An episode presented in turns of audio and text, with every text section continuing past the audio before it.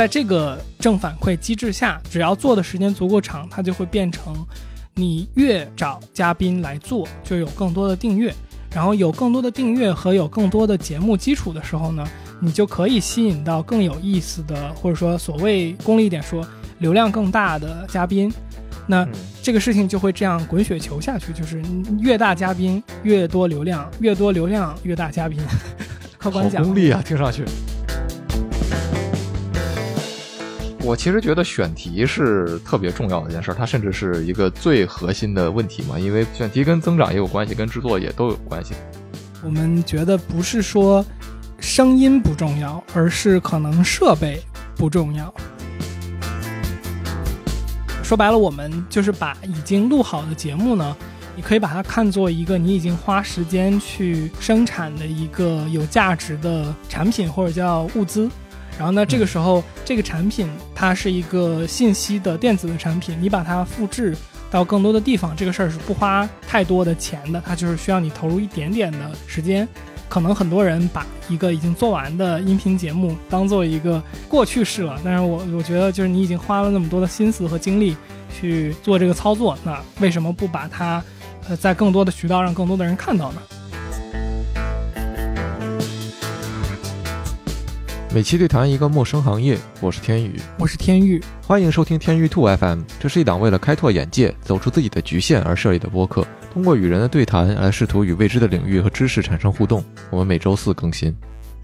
近几年，播客这种内容形式逐渐在国内流行开来。在2018年和2019年，中文播客的新增数量分别是一千四百六十五和一千九百三十一档，而在2020年，新增中文播客的节目数量则来到了一万余档。是二零一九年新增的近七倍。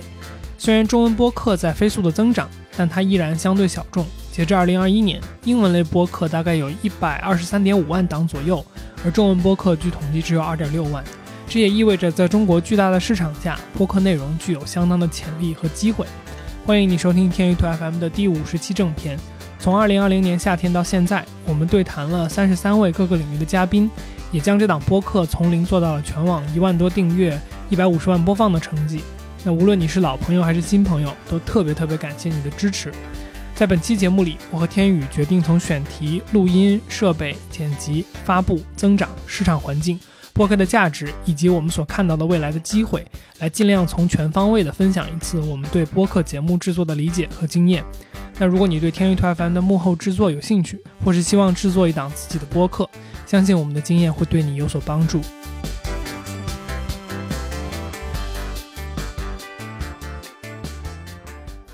一二一二三，来了个喇叭，打北边来了个喇叭，喇嘛喇嘛喇嘛喇嘛喇嘛喇嘛喇嘛喇嘛。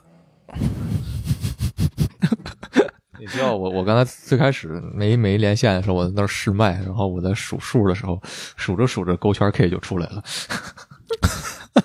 怎么这样？这两天跟九七又打牌是吗？对，没有没有，但是只是这个本能的，就是你数到十后面，第一反应是勾。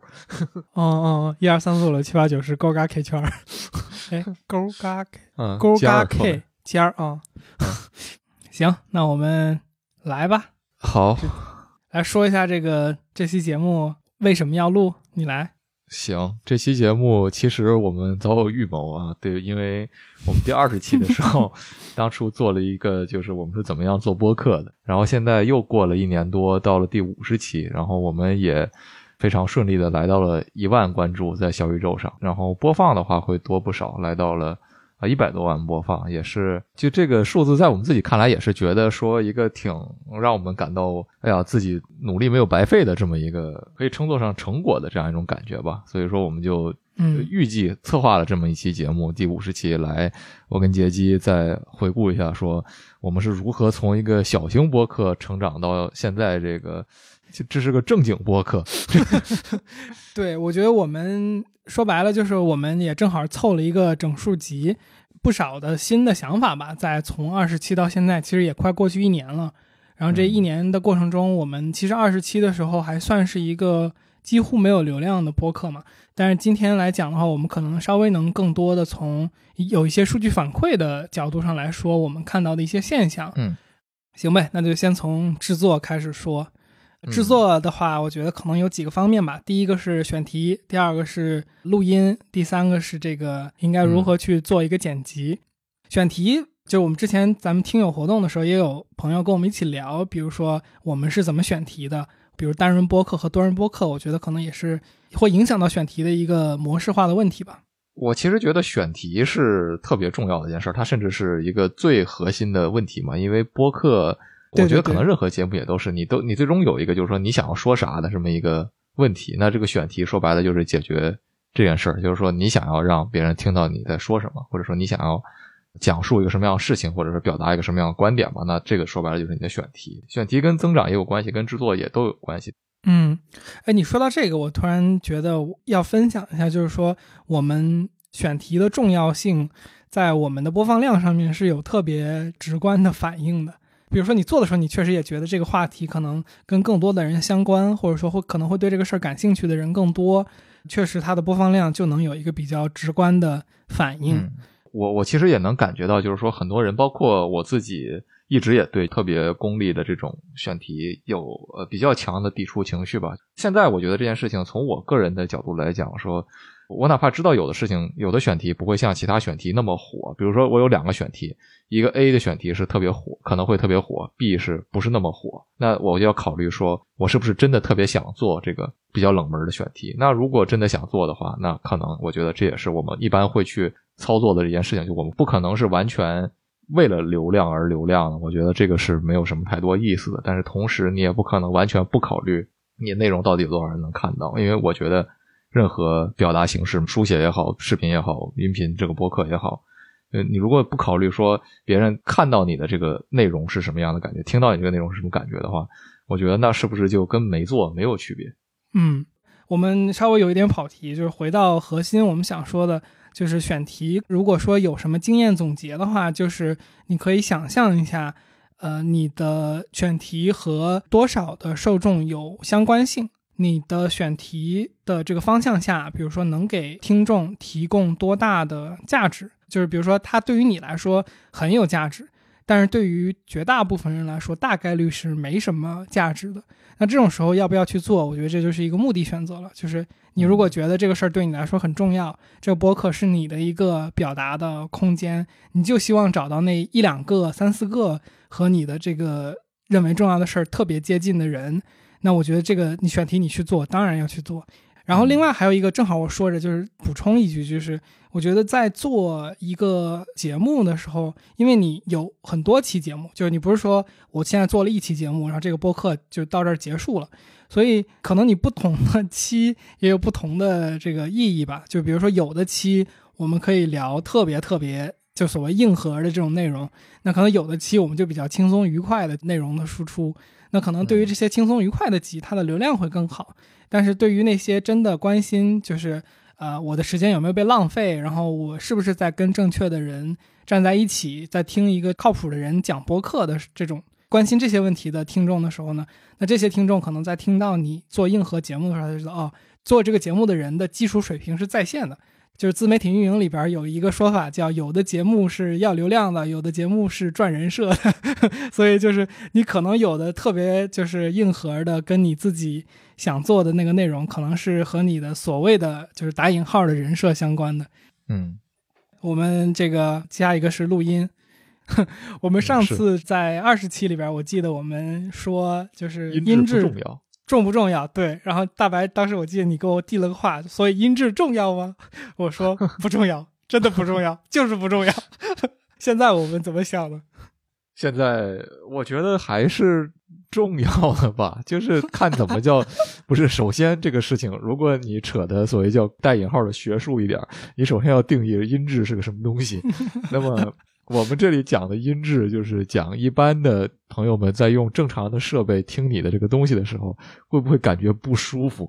嗯，我觉得这一点是重要的。这个舒服不舒服，就是说不是声音本身的，声音本身我们除了经过专业训练的，很难去改变它。那更多的就是说你的设备有没有，就是说收收录过多的杂音，以导致你的声音听起来特别的嘈杂，以至于他没有办法专心的、平静的去听你这个东西，那这就是不好的音质。那好的音质就是相对在一个安静的环境下，你的声音比较清晰，然后它不忽大忽小，然后不突然爆掉，然后不突然听不清，这种我觉得就是说好的音质。一档播客，因为它有没有视频，这个东西简直是重要的不能再重要了。如果它声音特别嘈杂，那听不下去就是听不下去，无论你讲的多好，嗯，至少对于我个人来说是这样的。对对对，内容是远大于声音的。但是这个声音就有点像是一个基础的门槛嘛，就是你一定要在那个特别基础的门槛之上，你那个门槛太难听了，确实就是大家你再不同原理嘛，对，再有价值的噪音，大家也很难去坚持下来嘛。所以在这个基础上，我觉得我们可以做的一个对上次讲的内容的更正是说，我们觉得不是说声音不重要，而是可能设备不重要，就是因为其实是的。之前我们有点把声音和设备划等号的那种想法，就尤其是我觉得我们早期会有这种想法，但是实际上我们在做多了之后的一个感受是，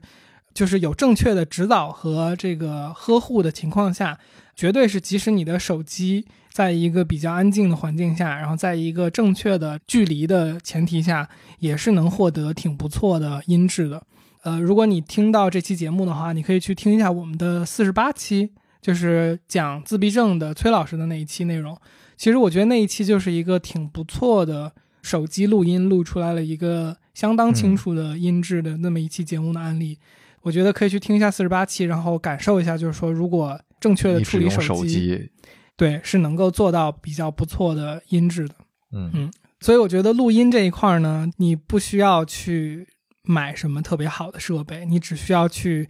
认真的对待你的声音环境和你的设备，就能够达到一个很不错的效果。然后，这个另外一个我们要推荐的东西就是说，你刚开始做的时候，这个麦克风啊，它的价格呀，真的不重要，不要买的太高。对，呃，我们即使是到今天也觉得我们买的这个声卡没有什么用。啊，说到声卡，是是不是应该补充一两句？就是说，声卡是个什么东西啊？呃，很多比较所谓专业的这种麦克风呢，就包括我们现在用的，是一个叫 XLR 的这样的一种三头的线的这么一个制式，它不能直接的插到电脑上，也不能直接有一个 XLR 转 USB 的东西让你直接插到电脑上。呃，这个声卡就是这个 XLR 转 USB 的东西。是的，说白了，声卡就是一个昂贵的转接器。当然，它是可以给你提供更好的音质的，但是我觉得，就像我们上述的。我们的嘉宾的麦克风，就是我们有给嘉宾准备一个麦克风嘛，然后那个麦克风就是一个 USB 麦，没有声卡。说实话，我觉得如果就是你给一个没有经验的人听，他是真听不出来哪个好哪个坏。说实话，我也听不太出来。我觉得我今天来说，我能听出区别了，就是我知道这两个的音的，就是那个质感是不一样的。但是如果你让我盲测，你问我喜欢哪个音的质感？我说不出来，我现在能听出区别，但是我听不出好坏。那你已经进化了。所以说一下我们目前的设备的这个基本的情况是，我们有一块声卡，然后有一个这个动圈的麦克风，然后是用这个动圈的麦克风连到声卡上，然后再连到这个电脑上进行的一个录制。这是咱们俩的配置。对，这是我们俩的配置。然后我们每次给嘉宾会寄一个 USB 的动圈麦克风。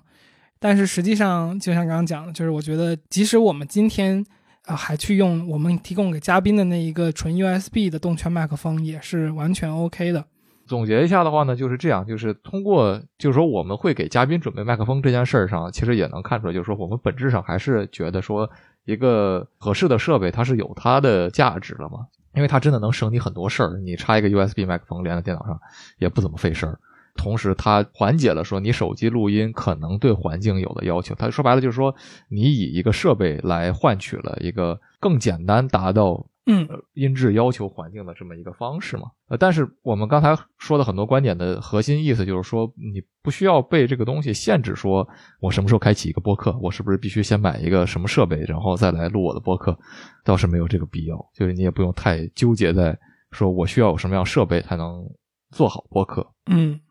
如果说有什么建议的话，就是如果你去专门做播客，然后买一个录制设备的话，我们可能推荐的就是去买一个动圈的麦克风，因为动圈的麦克风相对的另一种形式是，就另一种麦克风形式是电容嘛，然后电容会比较敏感，然后它会收整个环境的噪音。它的声音确实更好听，所以如果你能确保你的环境很好的话，这倒是一种选择。我也知道有的 UP 主会比较倾向于用电容的麦克风。嗯，行，我估计很多人也会想问，就你是怎么录制的？迅速的讲一下怎么录制的，来。对对对，就就你有设备，你总得录嘛。其实我们一直都还在用一个软件叫 Audacity，这个我们会把名字放在 Show Notes 里面。就是说这个软件是一个免费的、比较好用的软件。然后因为大多数博客，包括我们自己博客都要请嘉宾嘛，那嘉宾的这种设备你不可能用一个付费的软件，所以说在免费的软件里面，我们觉得。呃，最简单，然后也录音效果最好的就是这个 Audacity。那如果是手机的话，手机也有各种各样的 App。然后我们现在一般会用到一个叫做呃 Shure Plus Motive 这样的一个软件，它也是免费的嘛。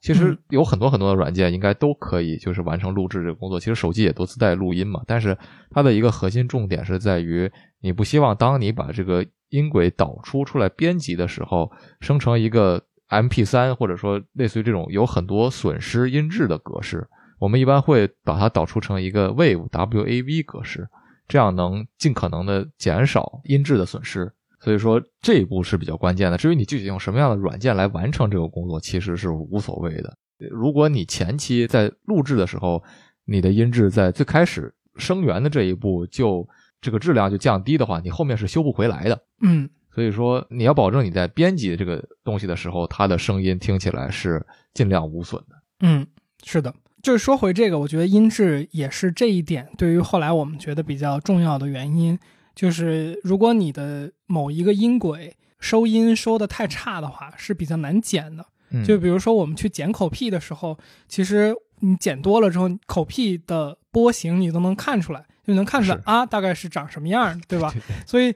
但是如果你录音的环境非常嘈杂，底噪非常大的话，它导致的一个结果就是那个音轨会非常的模糊，粗粗的一条。对你每一个声音之间的那个波形就不清晰，就不好剪。所以我们现在可能一定程度上比较希望前期准备更好的就是设备，或者说让嘉宾录制的时候有更好的环境的一很大的原因就是这样，我们后期剪辑其实反而会更省力一点。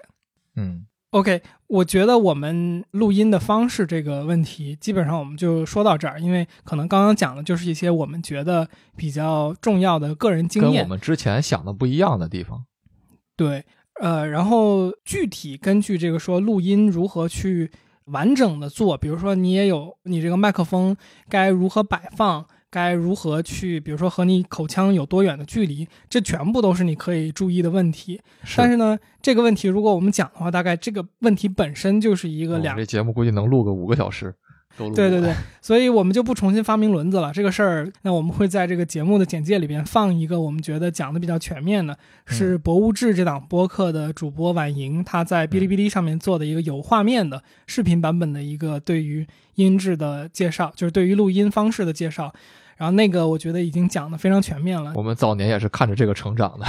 哦不不不，我们早年不是这个，是吗？晚莹的这期节目是最近才做的。早期我们看的看的是他的文字的一个什么稿，还是听？不是，晚莹早期的时候画过一张图，就是你如何去用手机通讯另一个设备来录音，然后怎么把自己的单轨录清楚，该离对，就有一张图。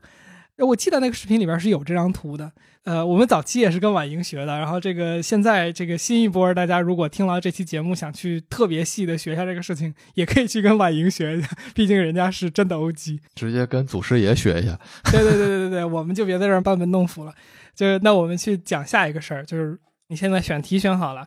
录音录完了，那下一个问题就是，呃，你拿到了这个录音的音频文件，应该如何去做一个剪辑？我们就把我们现在的流程来去做一个基本的复盘。这个我们发现的就是说，各家这个播客，大家剪辑的方式是有各自的喜好的，方式力度都不一样。对对对对对，就是有的可能大家比较喜欢原汁原味儿吧，然后就是尽量把原片全部呈现出来。那我们可能就是比较希望就是这个节目打磨的更完善一点，所以我们就分享一下我们的流程，然后这个具体如何去。做你的播客，我觉得这个是完全你自己的喜好决定的一个问题。嗯，好，其实剪辑最开始，因为我们这个节目是归根结底取决于一个基本的现实，就是我跟杰基还有嘉宾经常是处在三个不同的地方，所以几乎全部是这样的。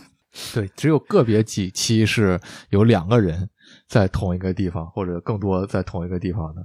所以说，他面临的一个现实就是说，你应该怎么把几条不同的轨道并在一起去？呃，我在这儿给你补充一下，就是，呃，因为你刚刚提到三条音轨嘛，我觉得因为我们上一个部分没有明确说我们呃是分轨录制的，所以就是突然说三条音轨这个信息可能是不太好理解的。就是我们的录音方法，因为是分开收音，就像刚刚大白说的，因为我们一般是多地录制嘛，所以我们的操作是每一个人，比如说我们有三个人录音，大白、我和嘉宾，那这个时候我们会每一个人只录自己的声音，然后最终把这三条声音的这个音轨给合到一起去。所以我们刚才说的说白了就是，我们有三个人同时在录音的时候，我们就会最终拿到三个分开的。只有那一个人声音的单独的声音的音轨，嗯，拿到三条音轨之后，你需要做的第一件事是消噪嘛？那无论我们怎么样对这个环境做呃优化，它可能多少有点底噪，然后包括呼吸的声音啊之类的。所以说，Audacity 或者说其他软件也都可以选择一个噪音的片段，然后它通过对这个片段来呃进行一些采样，然后来来来应用到整体的你这个音轨上。来完成消噪的这样的一个功能，那这个各家软件都有，也都挺好用的。我们一般会先做这样的一件事情来优化一下这个音轨，同时还会稍微调整一下这个整体的音量，因为有的时候它可能不是特别稳定啊。然后我们会把它导出出来，放到 Audition，就是我们现在用的剪辑软件里面，把它合并成同一条轨道。因为你三条音轨，每个人只有自己的声音嘛，你需要把这个对话还原回成一个比较自然的样子。那这里面遇到的问题，可能就是说，随着网络延迟带来的波动，你以为，呃，在录制时你回应的很快，但实际上在音轨上可能会有一个比较长的时间差，那这个时间差可能就不是比较自然的，你可能就需要对这些东西进行调整。那我们一般会把这些东西先调整好之后呢，你理论上就得到了一条比较自然的对话的呃原片儿。嗯。那之后你要做的东西就是实际上的，就是对内容进行编辑。那有的节目可能在这里就它不需要对内容进行编辑，它它想呈现一个尽可能一模一样的当时的氛围。但是我们这这个节目还是，呃，我跟解机的考虑是想要更多的侧重在就是说你听到的。内容有没有足够的价值，或者说你听到内容是不是一个比较优质的内容，是我们比较在意的事情。所以说我们会对 你是说哪档播客不是优质内容来着？没有这个意思，就是说每个人在说的时候都可能会有一些不是特别自然的表现嘛。那你可能在想想东西的时候会有一些为自己争取时间的来呃说的话，或者说一些停顿。那这些东西我们一般也会处理掉，然后包括内容上，就是说我们会把它精简一下，其中甚至可能包括一些对选段的这种位置的调整，呃，这个是非常可能会有争议的一件事情，因为它说白了会导致你最终呈现出来的音频和当时最开始的对话的节奏是完全不同的，但是。经过我们和听友群的，就是我们自己听友群的朋友们几次交互之后，我觉得大家更侧重的还是就是说，呃，内容本身是不是足够顺畅和对对对对对合理，而不是说你你当时真正发生了什么，因为说白了。我个人作为一个历史专业出身的人，我的观点是没有人知道历历史当时的当下发生了什么，这都是大家后来还原出来的。对我在这补充一点，就是对于这个，比如说音轨的调度，它很多时候是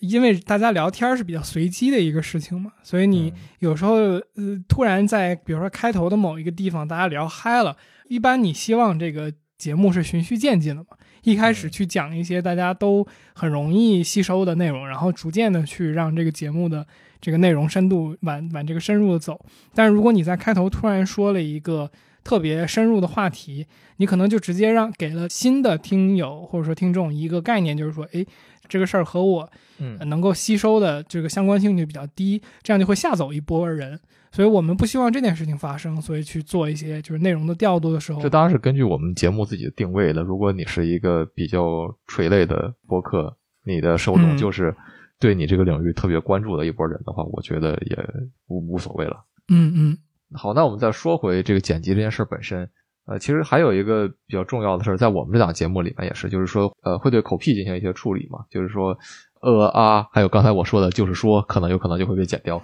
这些东西都是为了让这个节目听起来更加的顺畅嘛，就听感更好一点。呃，然后最后我们会把节目的开头结尾做出来，就是我们一般不会在节目当时录制的现场去做开头结尾的介绍，很多播客也都是后配的开头结尾，在在我的印象当中。一档节目，我们的理解是做完了之后才会，你才会更好的知道说你这期节目究竟做了什么，聊了什么东西。对，呃，就好像很多人写论文的时候，写写完了最后的结尾之后，再回去改开头，也是很很常有的一件事情啊。这个，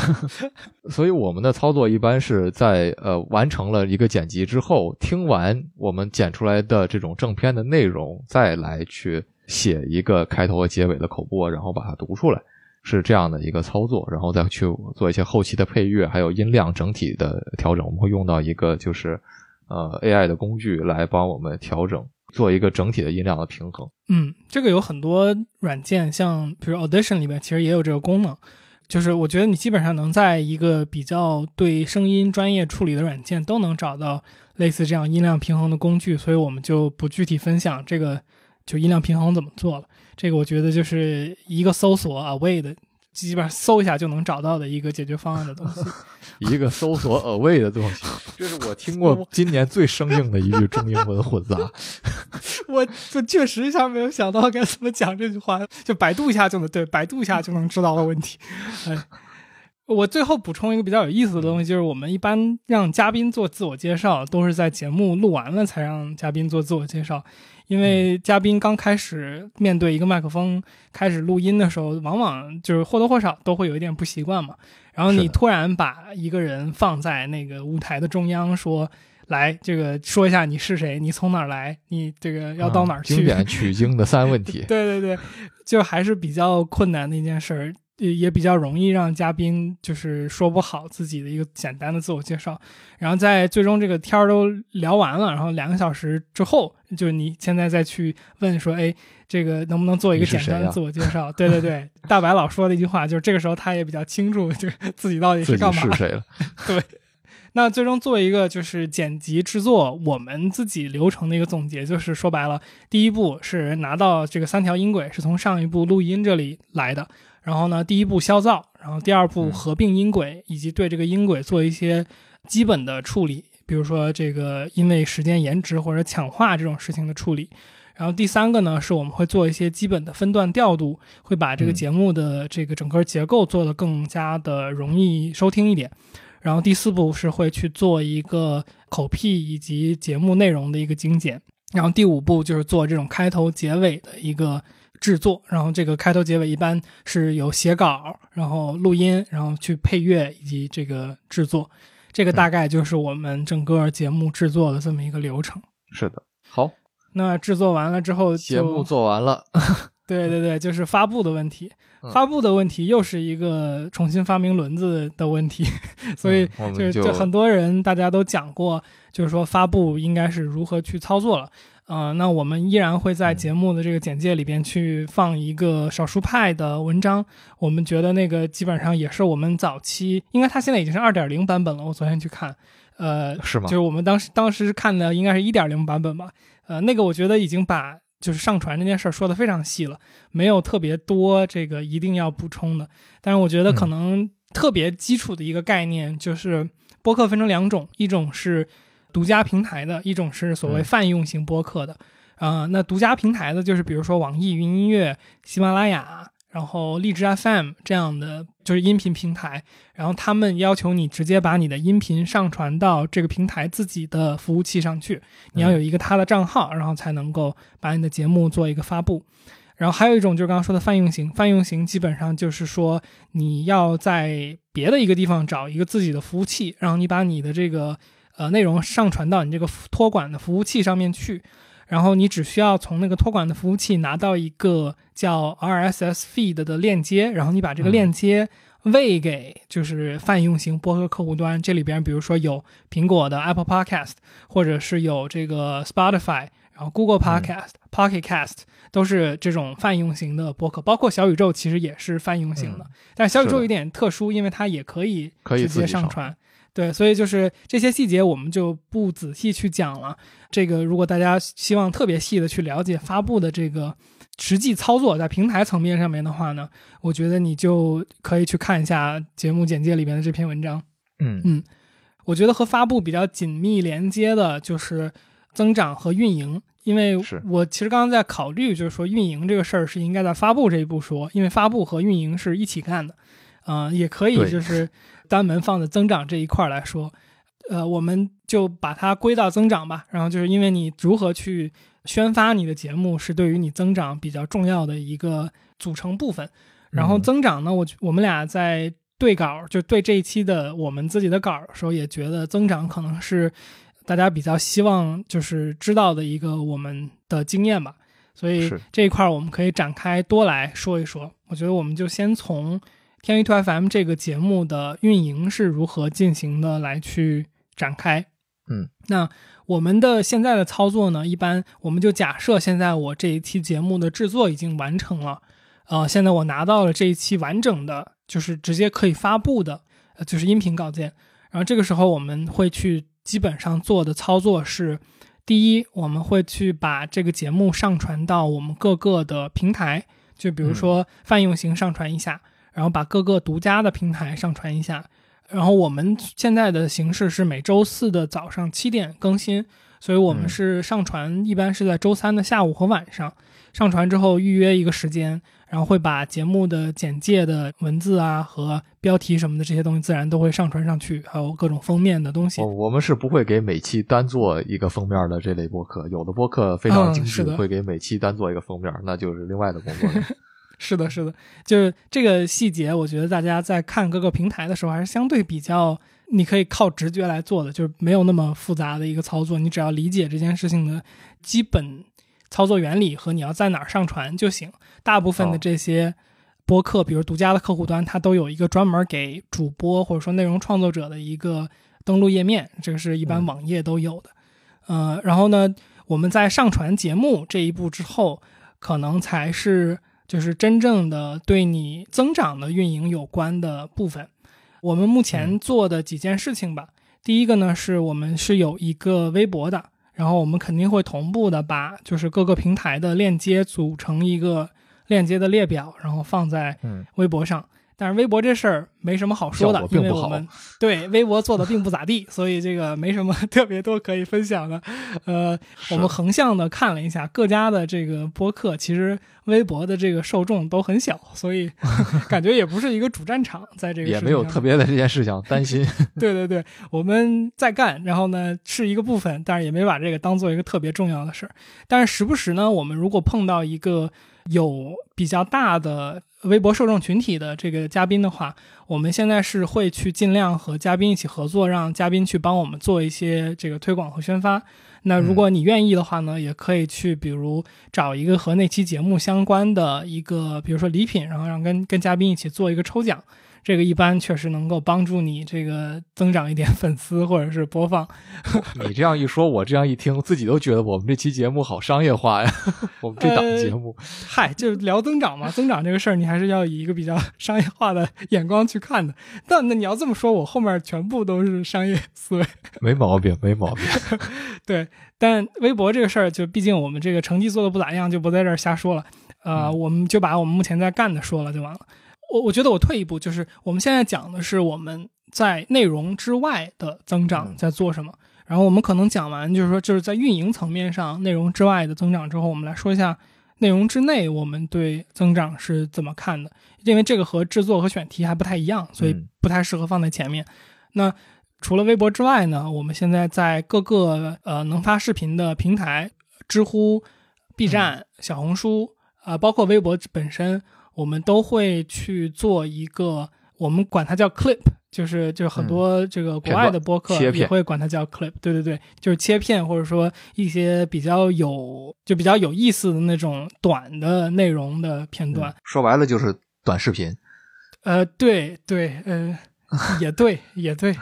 然后会把这个片段去配上一些画面，这个画面一般可能就是我们后期去找的一些，比如说我们在讲一个风车，我们可能就配一个风车，然后我们可能讲这个狗狗就配一个狗狗，你这样一听好像怪怪的。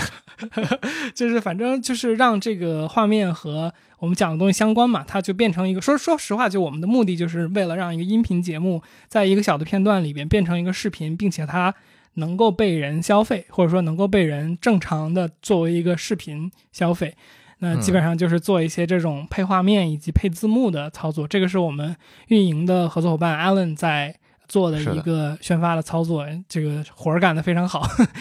嗯 然后基本上这个内容呢，我们是做一次，在刚才上述的什么小红书啊、微博呀、知乎呀，这个都会去做一个统一的宣发，可能会在嗯不同的平台有一点点不同的这个处理。就是比如说这个呃视频的长宽比例之类的做一些调整，嗯但是它的内容本身是差不多的。呃，因为毕竟音频或者说播客的受众是少于这个视频受众的嘛，所以呢，我们的角度也是，就是你比如说早期你可能做一期播客节目，你想拿到，我们就拿小宇宙来举例，你想拿到一百个播放，这个事儿其实都不是一件很简单的事儿。我觉得我们在小宇宙上有比较常规的，你能拿到过三位数的播放，我感觉都得是十几、二十期之后的事儿了吧。有那么久吗？反正我嗯记得这个事儿还是嗯花了点时间才达到的，但是你一个视频的这个片段想要拿到一百播放，这个事儿相对来说还是容易非常非常多的。嗯然后我们时不时确实也在各个平台能够呃有那么一两个，就是它是个概率问题嘛，你会爆出一些大一点的播放量，然后这些大一点播放量的视频，我们有时候也能听到大家反馈说，哦，是从比如说 B 站或者小红书看到我们，然后来听的这个音频节目。这就值了。对，这就值了。所以就是，呃，说白了，我们就是把已经录好的节目呢，呃，你可以把它看作一个你已经花时间去生产的一个有价值的产品或者叫物资。然后呢，这个嗯时候、这个产品它是一个信息的电子的产品，你把它复制到更多的地方，这个事儿是不花太多的钱的，它就是需要你投入一点点的时间。可能很多人把一个已经做完的音频节目当做一个呃，就是它就过去式了。但是我我觉得，就是你已经花了那么多的心思和精力去做这个操作，那为什么不把它呃在更多的渠道让更多的人看到呢？对吧？所以我觉得这个是我们目前在正常的播客的这个内容运营之外，各个渠道的宣发以及微博之外，我们在做的一个尝试。嗯，刚刚我们讲完了这个我们实际运营在做的一个操作是大概什么样子的。我觉得我们可以把这个视角稍微拉远一点，然后来看，就是如果听我们节目有一段时间的朋友，可能知道我自己是在做一家公司嘛，就是那个是我的嗯主业，然后播客这个事儿是一个兴趣爱好，所以我们其实在，比如说增长这个角度，确实是很多参考了我在做公司这边的经验，然后来去处理的这个播客的一个运营和制作的方式。嗯。我想在这儿分享一个我自己比较重要的一个对做事情的心法，就是我觉得如果你想做好一个事情，呃，它从零到一大家都懂嘛，就是说从零到一是最难的，然后这个从零到一是如何去跨越的？它我觉得有两个比较重要的因素，第一个因素是你要有所谓的时间，然后第二个呢、是要有相应的资源。当然，你可以把时间看成资源之一啊。我觉得它要分开，是因为时间涉及到你的合作伙伴，因为你的合作伙伴不能就是无休止的陪着你，它不嗯像说这个其他的资源，你可能可以用其他的形式和方法来获得。那如果我们说把一个事儿想要做好的两个重要的因素是时间和资源的话呢，你真的想把这个事儿做的可持续，就是你要在你开始的时候拿到的这个时间和资源耗尽之前，找到一条在生意上面一般就是说你可以打平，或者说你可以就是可持续的这么一个点。那我觉得在比如说内容创作上面呢，可能就是在你的时间和资源耗尽之前，你和你的合作伙伴都认为这个事儿的价值足以支撑你们继续做下去，或者说客观上你们的投入呃能够维持。基本上我觉得就是第一步你要考虑的东西。那具体来说，回到播客这件事儿，我跟大白在其实非常早期的时候聊过一次，就是我们如何判断或者说定义我们这个播客的成败，对吧？我们当时大概是以这种角度来看这个问题的。那我们其实觉得这个播客是不太存在失败的可能性的，因为我们当时以刚刚我说上述的那种角度去定义成败的话呢。那基本上就意味着我们所投投入的资源其实是相对来说比较有限或者说可控的。就我们当时最早的时候录音，大白是本来就有一个麦克风，然后我就是用电脑嘛，在最早几期的时候，那这个基本上就是没有成本嘛。那对于我们这个另一个方面，就是说时间来讲嘛，我相信大白和我的耐心。这个如果你相信，或者说我们当时相信自己的话，那对于我们来讲，基本上就是这个事儿没有什么失败的面儿，就是我们愿意投入，比如说每周一两个几个小时的时间来干这个事儿，你的资源不太消耗，那这个事儿你说在刚才那个逻辑下就没有什么失败的面儿。那你唯一的问题就是你的增长速度是更快还是更慢，它只是这么一个问题。啊，那当然，如果你在做这个。呃，内容的时候，你比如说你是孤注一掷的全职，想要去拿这个当做一个生计的话，那你的所面对的时间和资源耗尽的这个几率就会更大，就很大。对对对，那这个时候你就要考虑你的增长速度能不能赶得上你资源的消耗速度。嗯，那如果我们对这件事儿有共识，就是接下来我们就分享一点我们如何去让这个播客有一个比较好的增长吧。那我觉得。我先说我们这一档播客的内容形式本身带来的一个增长的模型，就是它是一个所谓的正反馈机制，就是说白了，这个播客的可持续的前提下，我们呢后来决定这个做一档以嘉宾为每一期的核心的这么一档节目。那嘉宾本身他自己有自己新的内容，所以我的内容不会枯竭。然后嘉宾本身呢。有自己的受众，所以呢，我最基本的，我每当我做一期新的节目，嘉宾自己的那个受众基础可能会对他做的一档播客节目的内容感兴趣，那他的受众里边就会有一部分人可能会对我们的内容感兴趣，然后变成我们自己的订阅用户。那在这个正反馈机制下，它其实只要做的时间足够长，它就会变成你越找。嘉宾来做，就有更多的订阅，然后有更多的订阅和有更多的节目基础的时候呢，你就可以吸引到更有意思的，或者说所谓功利一点说，流量更大的嘉宾。那这个事情就会这样滚雪球下去，就是越大嘉宾越多流量，越多流量越大嘉宾。然后在刚刚说的客观讲，功利啊，听上去。哎，我们我们自己的时间投入又是可控的，我们的资源投入又是可控的。所以在这种情况下，这个播客的增长的最底层的结构是对的。对，但是我稍微补充一下，就是说这个只是我们这档播客的一个规划。然后我跟杰基也对，就是说怎么增长这件事本身还是有一定的在意的程度的。大大家也都知道了。但是呢，我想说的事不是说你应不应该在意增长这件事儿。其实我也听到很多。朋友会跟我讲说：“大白，你做这节目挺好的。他有一个问题，就是我不知道你究竟是想干啥。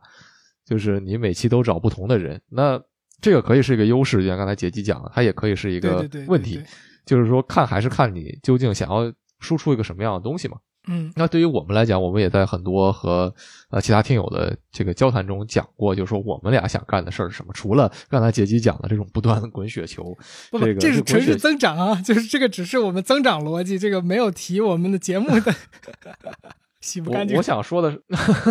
我我想说的事儿就是说，我们想做这个节目的一个核心的初衷，就是来结交不同的领域的认识的人。我们在各种的地方也都说过，就是说我跟杰基。虽然一直很喜欢这种现在我们俩聊天的方式，但是会觉得大家都有自己的边界和瓶颈嘛。那嗯，你怎么打破这个瓶颈？它的渠道就是说，你需要找其他领域的人来跟你一起聊天。那他凭什么来跟你一起聊天呢？你总得有点东西来说证明一下自己值得跟对方一起聊天吧。那我觉得很多程度上增长也是有，对我们来说是有这样的一个现实意义存在的。还是我刚才说的，根据你的节目想要做的事情不同，根据你本人想要做的事情不同，这些事情都是可以变的。对我，我觉得我们分享就是，其实，在每一个段落，我们都在讲，就是我们能做的，可能就是我们把我们目前做这一档节目的一些经验和我们的思路给分享出来。大家每一档节目有各自的不同，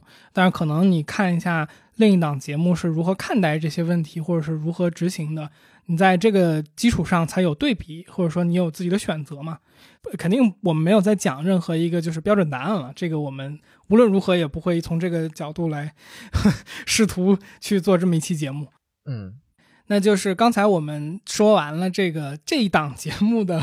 我们如何在底层看待它的这个增长的路径和原因。如果你的节目是比如单人播客或者是垂类播客。你一定能找到你自己的正反馈机制，但是我觉得重要的是你要去找一下自己的那个正反馈机制，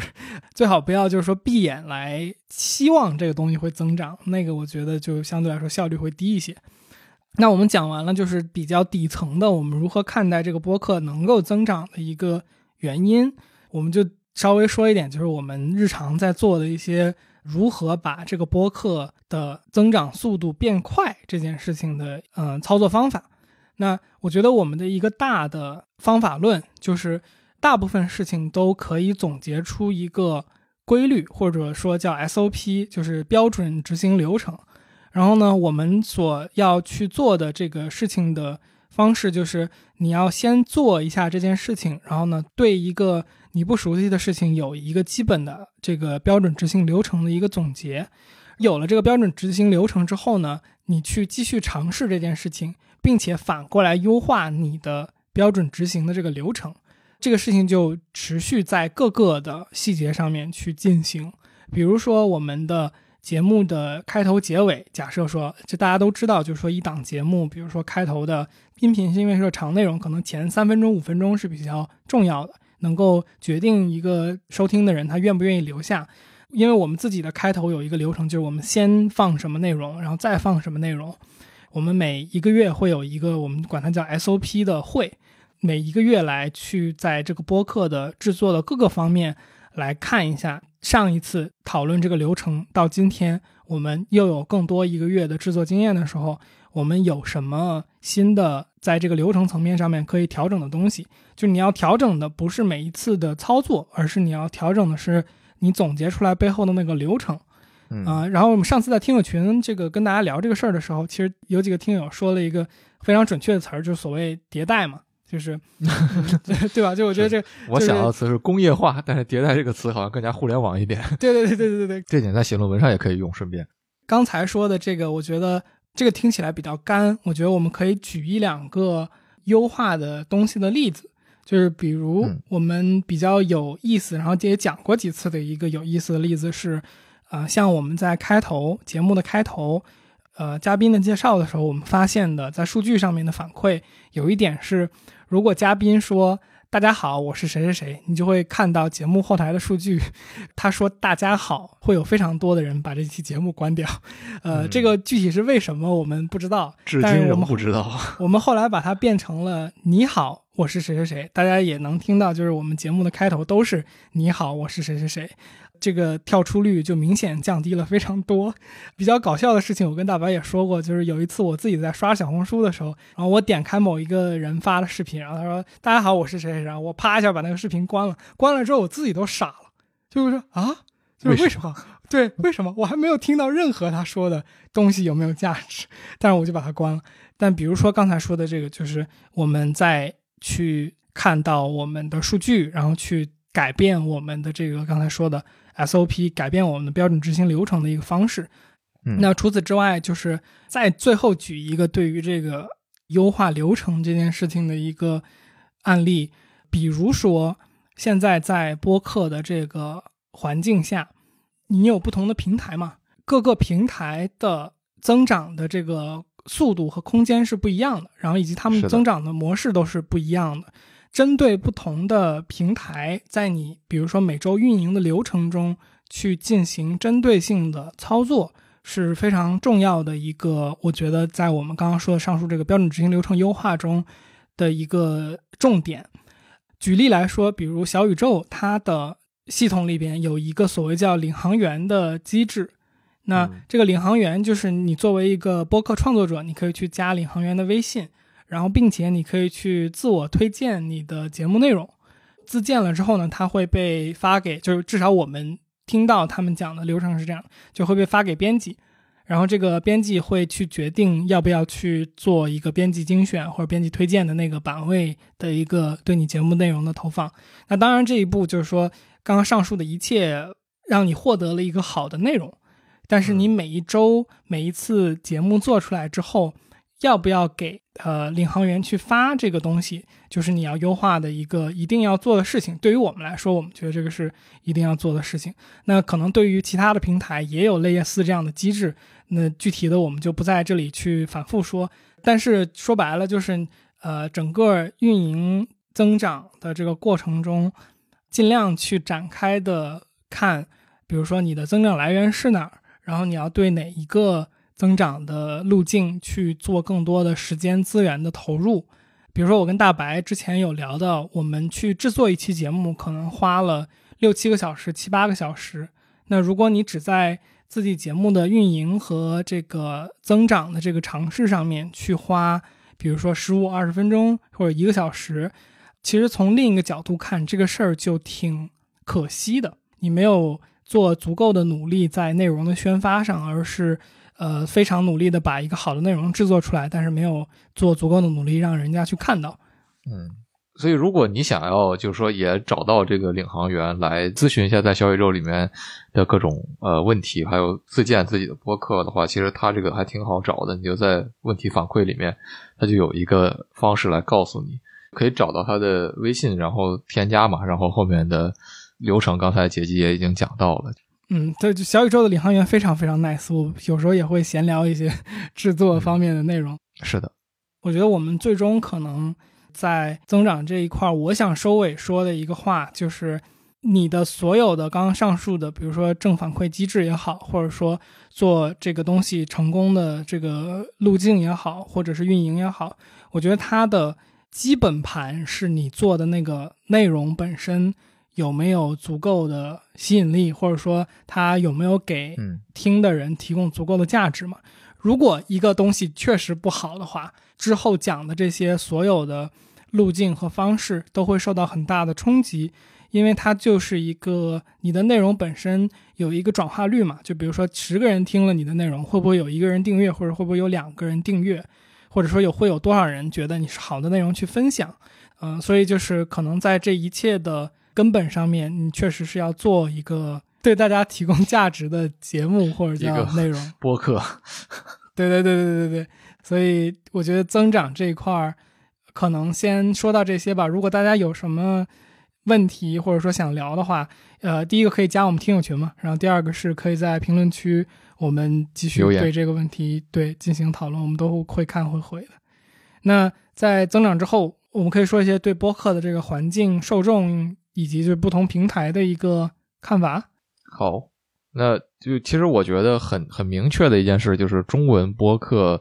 最活跃的社群还是小宇宙嘛。那这个是其实挺显而易见的一件事儿。然后可能你从一个纯声音的这种怎么讲平台，不单是局限于播客的话，那可能还是可能相对更传统一点的，什么喜马拉雅和荔枝，他们的这种呃用户群体会更大一些，但是他们就不只局限在播客这样的一个分类里面了。所以从我们这个播客自己的角度来讲，我们还是在小宇宙上获得的呃关注也好，还有互动是最多的。这个是这个机制决定的吧？就是从我个人对这些平台的观察上来讲，我觉得小宇宙对新人也非常的友好，他会有一个栏目来专门推一些就是刚开始的播客嘛，这个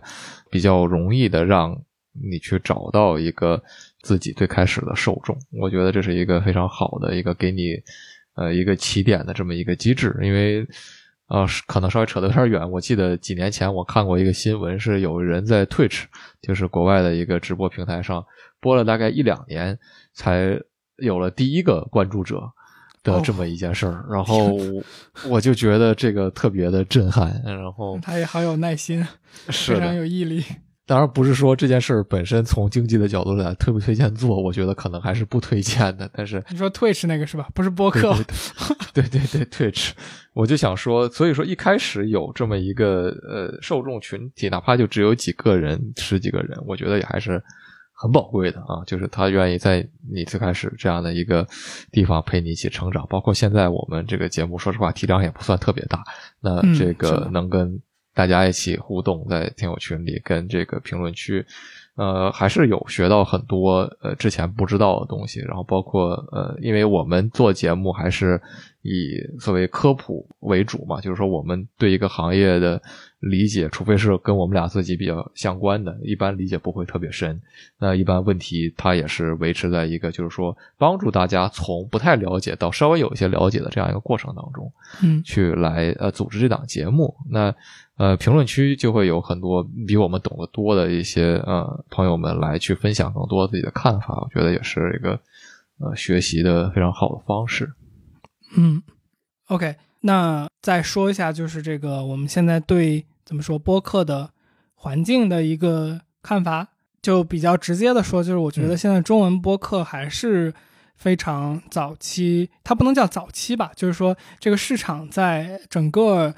人群这个国家或者说这个中文受众的群体的比例上来说，还是比较早期的一个市场或者说一个内容形式。换句话说，就是现在听中文播客的人还是确实没有非常普遍。那我觉得这个从我的理解上，我觉得是因为一方面呢，特别习惯于去收听或者说使用它的群体还没有很多。然后呢？那你从另一个角度上来看呢，就是大家只听音频的这个习惯还没有被培养起来。那一般这个一个大人群群体的习惯如何被培养起来？我觉得一般是因为有，比如说资本的介入，或者说有大的公司。去想要来开辟这一个赛道，作为一个就是自己商业的机会，那这个我们似乎还没有很明显的看到有非常大的或者说非常核心的这些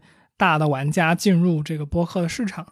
那还有一个我觉得比较微观的点，就是如果我们把每一档播客看作一个所谓的内容产品的话，它还没有一个标志性的事件或者叫标志性的产品。出现在这个市场上面，就是没有一个，比如说几百万、几千万级别订阅的播客这种东西还没有出现。就是现在，我觉得做一个，比如说十万订阅的、几十万订阅的播客，已经是非常非常非常头部了。那其实说实话，这个数量在大部分其他的内容形式，就是比如说视频、短视频、长视频、中视频来说。甚至是一些公众号的订阅，对吧？来说都是一个相对来说很小的这个人群数量。是的，呃，几十万订阅的公众号应该还是挺大的了。呃，是是挺大的，但是就是说公众号是有不少过百万订阅的。呃，而这个播客现在我觉得似乎好像单平台过百万订阅的，我不敢确定是不是没有，但是反正我觉得一定是极少的。所以，那我觉得资本一般看到。非常明确的标志性事件出现之后，他一般自己就是说，对涌进来的这种情况才会变多。所以我觉得播客这个，你说后面能不能有一个非常长足的爆炸式的发展，不敢肯定。就是我不知道有没有这么一个所谓的就是杀手级的 产品出现。但是如果它出现了的话，我觉得市场还是会看到很大的增长。然后以及我觉得现在。自己作为一个播客的制作者，我们是认得清，就是说这个市场确实现在不是一个非常大的市场，所以反馈到大家经常问的一个问题，就是播客这个市场，大家为爱发电的比较多嘛？那为爱发电比较多的理由，就是首先这个你所获得的这个受众没有那么多，以及就是这些所谓的公司或者说做这个内容广告投放的广告主，他还没有认为这个内容渠道是足够有价值，就他他还没有看到这个对它的价值和成功的案例，所以来这个渠道去尝试的人也就比较少。这个东西我觉得就是一个大家个人的选择嘛。那我们选择。相信这个渠道长线的一个增长的空间，以及就是我们自己肯定也在努力嘛。就是呃，如果我们有机会 成为那个刚刚上述的标志性事件吗？爆炸对对杀手级的播客，就是如果我们有机会成为上述的那一个标志性事件，或者是我们周围的播客有机会成为这个标志性事件的话，我觉得对这个整体来说，播客是一个非常好的事情。所以我觉得这个是。我们对现在这个播客所谓的环境的一个看法。OK，那我们最后聊的两个话题是我们现在对于播客这个内容形式的价值，或者说我们自己对我们这档播客，对我们自己个人来说，因为我们现今天的角度是创作者的角度吧，就是我们对这个东西价值的理解，以及我们所看到的一些潜在的，呃，不管是我们在做的，还是我们。这个播客无法做的一些播客的机会吧，嗯，那就从价值来说，嗯，其实我觉得还是经常会在重新思考播客这个东西的价值是什么，从来没有觉得说它是没有价值的一件事情。但是包括之前我们刚才也讲到，就是说这个行业它呃目前看上去还体量比较小，虽然我们说如果会有。呃，一个标志性的事件，你刚才原话像一个杀手级的博客，会给这个市场带来不一样的这个变化的同时，也会在想说，我们一定程度上，呃，之所以这样去做，是因为一次又一次的现在的这个社会的呃一个运行方式，已经告诉了我们，也许这一天迟早会来，而等到那个时候，当。资本杀入的那一刻，你想再重新做一个小而美的这么一个选择，可能就非常的困难。所以说，一定程度上，从我个人的角度上来讲，呃，我们在对增长这件事情上这么在意的原因，不是为了说为了增长而增长，而是说为了保护自己不被其他的强大的力量吞噬。你需要让自己有足够的呃基础来跟这个势力对抗。就好像说，你练习功夫不是为了去害人，而是为了保护自己，是每个习武的人都讲的观点。我觉得放在这上面是非常合适的。就是我们在不断的做这个尝试、做这个打磨的呃过过程，包括跟嘉宾也好、跟听友也好结交的这样的一个过程当中，是希望不断的打磨自己的。我觉得这个核心是永远不会变的，就是我们希望自己能够成为。适应当下的环境，你能否成为自己想要的这样的一个状态？也许永远都不能，但是我觉得这是一个从我个人的角度上来讲，值得长期去努力、长期去投入时间的这样的一个事情。就这件事情本身对我来说是非常有价值的。嗯，还有除此之外，我觉得播客和其他的内容形式的一个价值的对比在于。呃，毕竟播客是一个长内容，而且是一个，如果是拿视频来对比的话，是一个相当长的内容。所以在这种内容长度的前提下，很多的对话才得以去展开，或者说得以去展开的足够多。所以我们其实邀请嘉宾的时候，一般去讲播客的价值，也是会说这一点，就是，呃，我们觉得播客是一个能够给你足够的空间来表达。自己对一个东西完整认知的媒介，当然就是两个小时。比如说像我们今天做这期节目，我们两个小时也讲不完我们对播客这个事儿的认知。是的，但是它确实是给了更多的空间来进行一些更加深入的表达吧。所以这个我我们都觉得就是说是播客这个内容形式的一个价值。然后另外就是呃，我也多次提到，就是我在我个人来说呢。一方面是我希望这个播客能够让我去更多的了解，就是所谓的自然流量的增长和传播，就包括我们上述说那么多增长啊什么的，为什么就是呃讲这么多或者说想这么多，都是其中一个理由。是我本身在开始这档节目的时候跟大白聊的，也是因为我自己在大部分时候做公司也好，还是原来我这个呃上班或实习也好，都是以。呃付费的推广为我主要的这个内容传播的一个途径的，就我可能尝试了非常多不同的广告形式。但是广告大家知道的，就是它本身是没有什么自然的传播的，就你一定要是付多少钱去传播多少的这么一个媒介。当然，除非你的广告内容做的特别特别好玩，当然也不是不可能。嗯，但是确实是它整个媒介的目的不太一样嘛。就是这个自然流量的媒介是你先提供一个价值，然后呃来获得就是大家的一个关注和订阅嘛。所以这个。自然流量媒介的这种传播的形式和和和方法，我觉得是我对这个播客我学习做它的过程中的一个比较大的收获吧。然后除此之外，就是他在个人的角度呢，就是在个人的表达的角度，我觉得对我们俩都有非常大的一个训练。就是因为你每期制作和剪辑的过程中，你会不停的去审视自己的语言。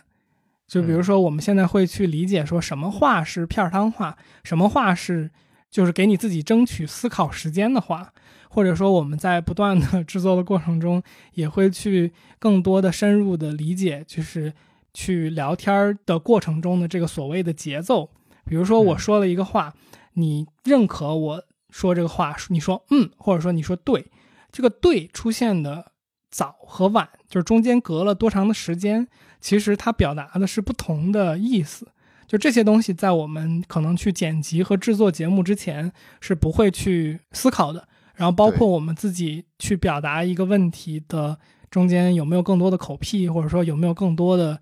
条理，我觉得都是这个节目带给我们非常重要的这个技能。也有点像当时我们在听友群活动的时候，那个也回应的这样的那个说的问题嘛，就是说。留白到底是不是一种表现形式的这样的一个问题？然后我就会觉得说，确实是我当时也觉得，我我作为一个对这些东西还比较在意的人吧，留白一直是我非常喜欢的一种表现形式。但是，呃，你每次留白的时候，就不得不考虑，就是说你的受众他知不知道你在留白？是的，我觉得这也是就是随着我们的大的。环境下，这个内容变得越来越快，内容变得越来越，呃，直切核心的同时，可能忽略了很多。当然，因为你直切核心，你就忽略了编辑的很多问题的它的有趣的程度的这样的一个根源，就是在于这种留白，这种所谓停滞的，或者说以无来表现有的形式的这样的一种表达方式，可能在现在的节奏当中不太被大家所习惯了。那一个不被习惯的东西，可能就不会太被受到好评。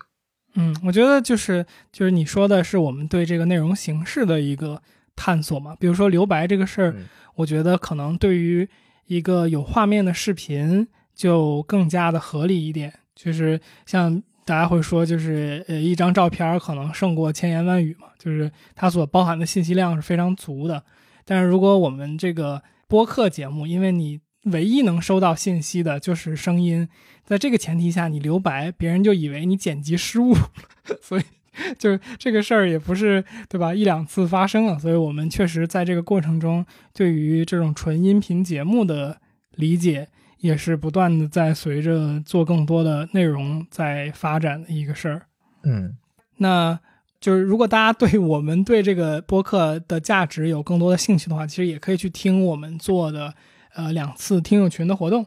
呃，就是我们有两期节目叫和听友一起聊聊天 A Two FM，呃，然后这两期节目里面我们都有提到，就是这个节目对我们个人的更多的价值和一些我们觉得的思考。如果你发现我们说的内容不一样了，这是一件好事，这说明我们成长了。是的，是的。OK，那最后一个我们说一下，就是现在认为，比如说播客。呃，市场或者叫播客这个内容形式下有没有什么更多的机会？嗯，呃，我先说一个，就是我觉得现在播客的内容形式下还确实是有更多对于就是垂直类目的内容的需求。就是，嗯，因为我自己做这个电商嘛，那我自己其实听的播客百分之九十五都是就是行业播客。然后我听的都是呃，比如说美国人或者是就是用英文做的那些讲这个电商的播客，然后我想说，为什么我就其实我刚在纠结了一下要不要提这个是英文播客，但我发现得提，是因为就就是因为我在 英文播客这边听到了这么多这类的内容，所以我意识到就是中文的播客里边做垂类内容的，呃，还是相对来说很少的。就是我单纯就是电商类的英文播客，我可能就关注了至少得有十几到二十档，所以。就是我觉得我们去对比一下吧，就是说国内在或者说中文类目里边在做某一个行业细分或者说某一个专业细分的播客，我觉得你想找到十几二十档是还是非常困难的，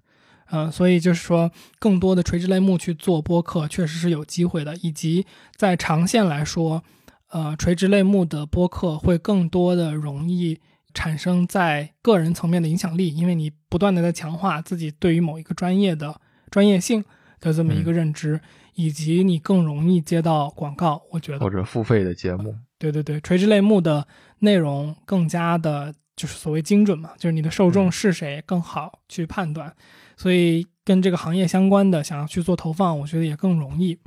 嗯，另外一个我能想到的点就是，确实现在因为国内的中文的播客的量和这个大家对播客接触的还比较少。所以我觉得我们这类所谓的以嘉宾为核心的节目还比较好生存。就是我觉得今天你也完全可以再起一档播客来做嘉宾内容，因为很多其他行业里边的优秀的人还没有做过播客，或者说还没有尝试过播客这个内容形式。所以其实你去推销让他来跟你去一起做一期节目的时候。这个内容形式本身的新鲜感确实是一个挺加分的东西，就是大家可能也确实在播客这几年增长之后，意识到了这个可能是一个未来的比较有价值的一个新的内容形式渠道，所以很多在做事情的人会对一个未来可能会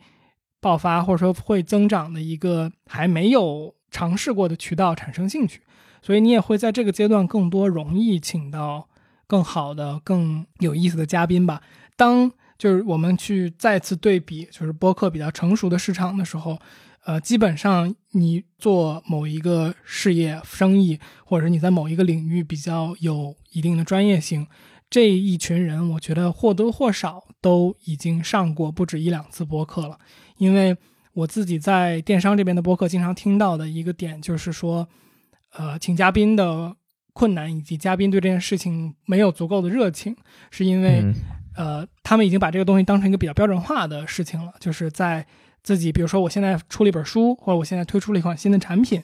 呃，我在做这个产品的宣发的过程中，我就去上个，比如五档播客。这个是可能它的媒体行程里边比较常见的一件事情了，所以大家见怪不怪了之后，对这件事情的热情你也就显而易见是是的会会消减。所以我觉得，既然你今天在听这档节目，就像我们说的，就是播客，我们觉得还是相对来说比较早期的一个阶段，那你确实也可以利用就是这个阶段的一些，呃，你首先执行这件事情的一些红利吧。嗯，是的，是的，我都非常同意你这些观点。然后我想补充一点呢，就是也许跟你刚才说的不太一样，就是我感觉现在的播客，其实我感觉还是单人的播客偏少。当然，这是我自己的一个观察，我不确定是不是一个偏见，就是很少有人能够说以一个人的这样的一个声音来维持一档播客。有，但确实不多。是的，我不确定它为什么形成了这样的一种现在。可能普遍媒体下的一种不断更新、持续更新、永不完结的这样的一种状态，但其实我反而觉得，如果播客对呃有声书进行一个回归，也不是说完全像读一本书一样，或者说像那个解读一本书这样，而是说你有一个完整的选题，然后在这个选题里面做几期内容，然后去进行新的尝试，我觉得也是会更加丰富这个类型总体的。样式，但是以我们现在刚才你说的，呃，我们讲到的这个资本进场前和资本进场后的这样的一个状态，我会觉得说这样的事情往往是出现在是资本已经洗刷过了一轮这个市场之后，剩下的才会产生出更多的这样的一种尝试。那大家在最开始都会在追逐最大的利益。我会想到最开始二十二十六期的时候吧，我们采访阿雄张雄那个呃前南方人物周刊主笔的时候，他就说到说，感觉很多事情大家还在追逐这个最大的利益。它本身是件好事儿，但它同时也说明你这个市场可能本身还不够成熟，以至于说它没有那么多的精细化的分类是出现来提供给大家。我觉得也是呃非常有必要的，就是说这些精细化一点内容和小众的内容，它呃应该就是说我们一个社群应该有这样内容的生存的空间吧。嗯，完全同意。我觉得就是播客现在刚才像你讲的，就是。它说白了就是音频嘛，那这个音频的形式就是你可以用声音来表达和展现的东西，其实是有非常多的尝试可以做的。我觉得这个就我们肯定不是第一次最早表达这个观点的，有很多的主播都有在说，就是播客或者说音频形式下还有很多的尝试可以去做。所以如果你有更多的有趣的想法，就是完全可以去。展开去尝试吗？我突然刚才想到一个之前忘了说的，就是这也是我最近几年在学校里看到的，就是当然可能我这是我们学校的一个。呃，立场导致的，我有这个观察，就是很多的学术界的老师们也好，还有博士生们也好，甚至硕士生们也好，都会开始尝试把自己的研究内容做成播客。我是非常欣赏这件事情的，虽然我自己没在做，我做的播客跟跟我的学术内容并没有什么太大关系，但是我觉得这种尝试是，就是说能够接触到更多的可能对你这个东西感兴趣的受众的一种方式吧，因为毕竟。呃，一篇论文也好，或者说一本书也好，它能够触达的群体真的是非常非常有限。然后，作为一个声音的内容来讲，虽然你不能完全把一篇论文直接生搬硬套的读一遍就管它叫一个播客了，它还是有它自己独特的这样一些媒体特性。但是，呃，如果我们能够尝试的把播客或者说视频也来转化成一种，就是说被。比如学术评审机制能够承认的这样的一个内容创作的形式的话，比如说我发几个视频等于写了一篇论文。现在好像国内有的大学已经开始做这样的事情了。当然，它涉及的具体的机制，还有谁有权利来定义这件事情，都是非常复杂且值得讨论的问题。但总体来讲，就是说，如果作为一个所谓象牙塔的这样的一个核心机构，能够。对多媒体进行一个承认的话，我觉得是非常有必要的一件事情。它也会促进更多的我们常说的，也非常希望的，就是呃，所谓有通识的这种受过受过教良好教育的普通大众和呃学术专业人士之间的这种互动。嗯，好，那就做一个收尾吧。我最后想说的东西是，嗯，我最近的一个体会。就是如果要做播客的话，或者说，其实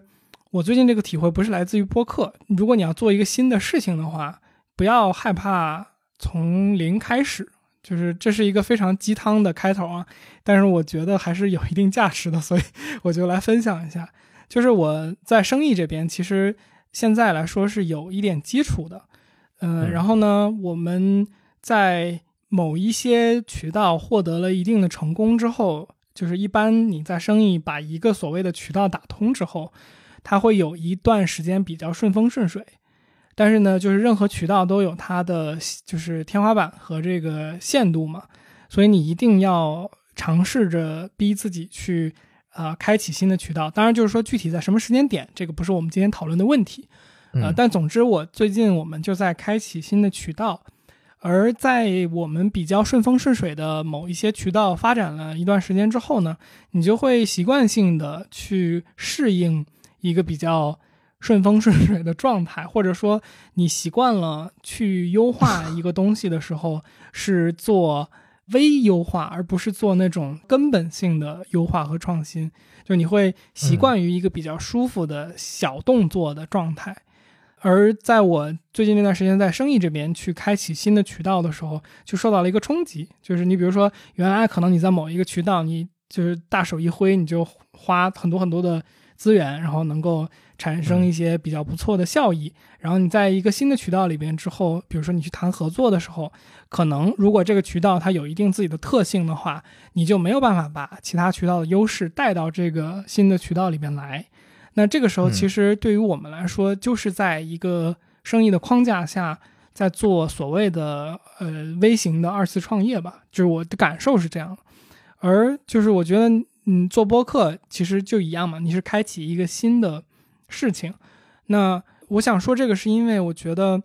比如说你原生的习惯了之前的某一件事情，你的一个基本的水平，或者说你的一个社会对你的基本认知之后，当你开启一个新的渠道的时候，你会有不适应。呃，因为你认为自己原来的那些渠道认知或者说东西是可以。带到一个新的领域或者说事业上面的，但我现在的经验是，它有互通的地方是一定的，但是它真正去下场到一个新的细分里边去操作的时候，你还是会受到那个冲击，就是说别人一定是呃先不把你当回事儿的，所以我觉得在最后想说的就是，可能说所谓的就是说新的增长曲线或怎么样。其实它伴随的都是你对自己认知，或者说对自己原来所拥有的那些基础的一个一定程度上的归零。就你在不同的领域的起点是不一样的，然后别把自己其他渠道的位置就是代换到这个新的渠道上，然后别的成渠道的成功可以是你就是说对自己有一个自尊和人格自信的这么一个来源，但是不应该是你错误的判断。你在新的渠道的一个境地或者说位置的这么一个原因，嗯，很好，说的鸡汤吗？鸡汤吗？听着鸡汤吗？呃，有一点儿啊，请求各位原谅。但是我确实最近对这个事儿有点感触，所以就，哎，五五十七了，这个又最后了。如果你听到了这会儿的话，应该可以原谅我吧？是的，这个我们这个估计这期内容是必不可能成为爆款的。嗯，是的，是不是立了一个反 flag？哎呀，不是，这事儿是不可能奶活的，好吧？啊，行行，那我们拭目以待。我们希望就是这期节目能够给，就是想做。播客，或者说现在在做播客的人，一些我们的视角的经验吧。嗯，然后其实说实话，我觉得这期节目录的可能是我们近几十期以来最难的一期。我不知道你有没有感觉，就是是的，是这期播客其实录起来意外的费劲。对，相当的费劲，因为讲什么不讲什么这个事儿真的挺难，就是说判断的。我们整个在这个过程中，估计你现在听到的版本应该已经。相对来说比较顺畅了，可能你能发现我们的破绽，但是，嗯，我们在讲的过程中确实是很多次都停下来，就是讨论这个东西到底该不该说，然后包括就是我也不知道我们很多基本的内容都说你自己去看文章吧，这个事儿 到底 有没有大家能听到这一会儿？但我们确实讲的是我们觉得，呃，之前看到的不多，然后我们自己觉得比较。有意义的经验的价值吧。是的，说白了，我们还是对就是怎么教人做一档播客，或者就是怎么告诉别人我们是怎么做的这件事儿，还是不够娴熟，所以说还是会比较反复的去权衡自己到底有什么东西是有没有正确的表达啊。嗯，嗨，这里是后期的天宇，希望刚才的内容对你有所启发。那下期节目我们决定做一个和以往不同的尝试，现在来说一下，就是如果你关于播客制作还有想了解的内容和细节，我们在刚才的节目里没有讲到，那请在评论区、微信或者邮件给我们留言。下周四的彩蛋我们将会用作专门回答大家的问题，我们会从各位的问题中挑选几个大家最关心的回答，所以还请尽快留言。